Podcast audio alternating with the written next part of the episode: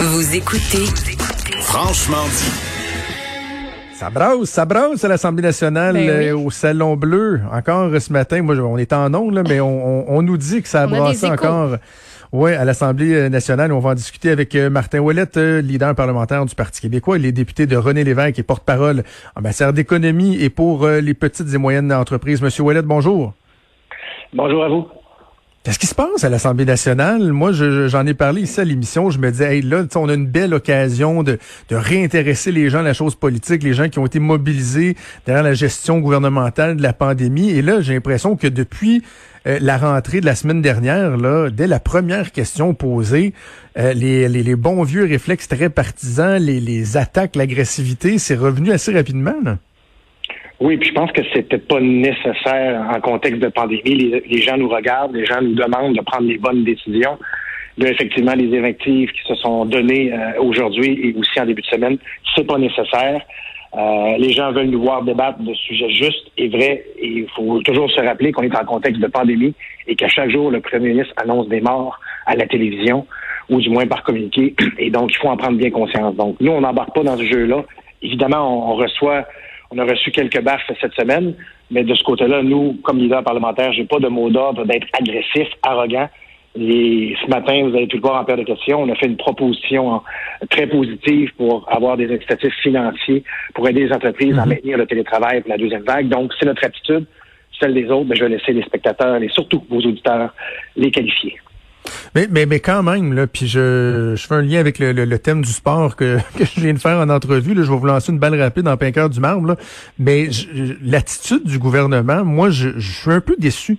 Euh, à commencer par le premier ministre, là, un ton euh, très, très, très partisan. On l'a vu euh, rire pendant les réponses euh, de sa députation sur des questions qui touchaient le sort des aînés, la climatisation. tout.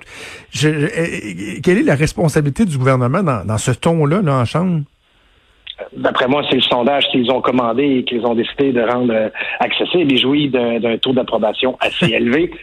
Tout semble être permis, mais nous, on voit qu'il y a des choses que les gens voient pas, mais effectivement, euh, ça manque plus que du décorum, ça montre de on doit démontrer de l'empathie, on doit démontrer aussi qu'on a le sens du devoir.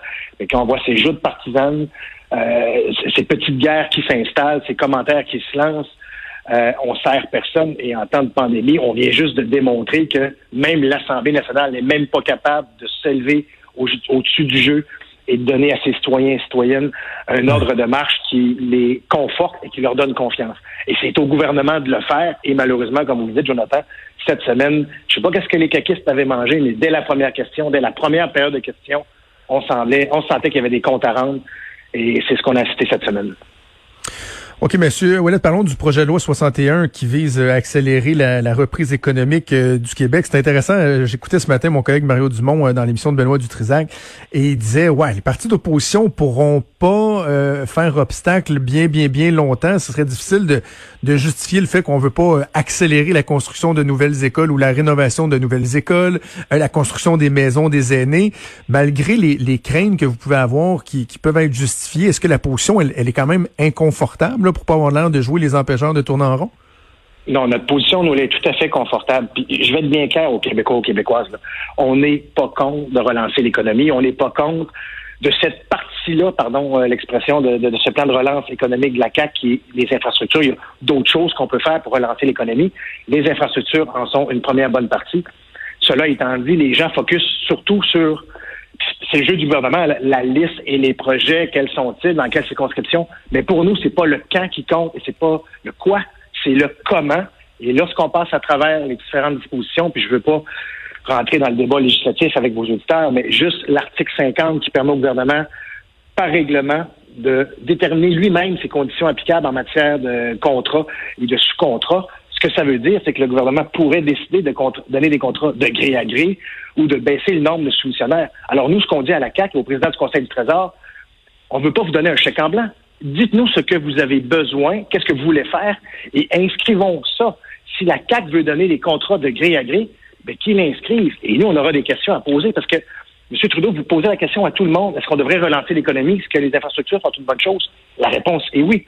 Est-ce que les citoyens et citoyennes du Québec accepteraient de se faire flouer, d'avoir moins de règles pour relancer l'économie à 100% La réponse est non.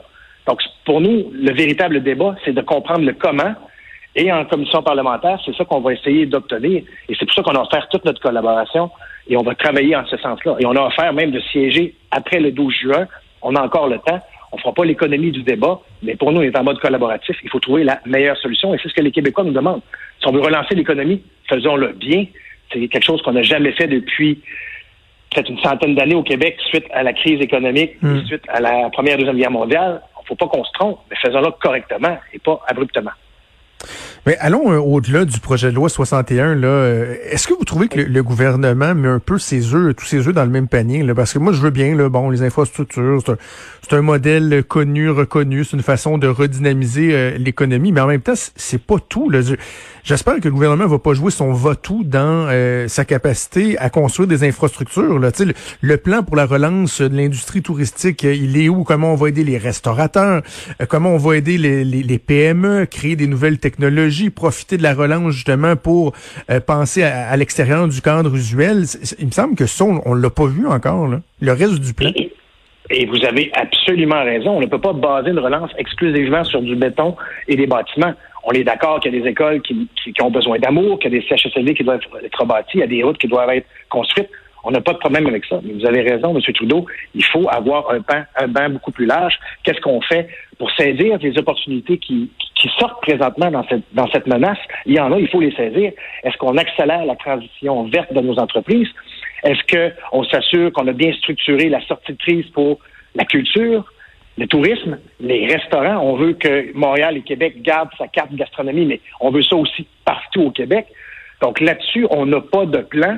Et c'est pour ça qu'il ne faut pas focuser exclusivement, et vous avez raison, sur le projet de loi numéro 61 en disant, avec ça, on relance le Québec. En partie, oui, sur des infrastructures, mais relancer le Québec partout, dans toutes les régions, avec la même intensité, avec la même vigueur, ça prend des gestes dans tous les secteurs économiques. Et présentement, c'est ce qui nous manque. Un mot sur l'initiative donc que vous avez déposée en chambre ce matin, le, parce qu'on parle souvent des, euh, des choses qui vont demeurer, les aspects positifs qu'on peut euh, retirer de la crise. Le télétravail, euh, vous y croyez et vous pensez que le gouvernement devrait quoi accompagner les entreprises pour aller dans cette, dans cette direction-là dans, dans le futur? Oui, bon, on a fait une proposition et on sait que la santé publique, en première crise, nous a dit que de favoriser le télétravail était la chose à faire pour éliminer les risques de propagation du virus. S'il y a une deuxième vague, il faut maintenir, il faudra maintenir ce genre, ce même genre de discipline.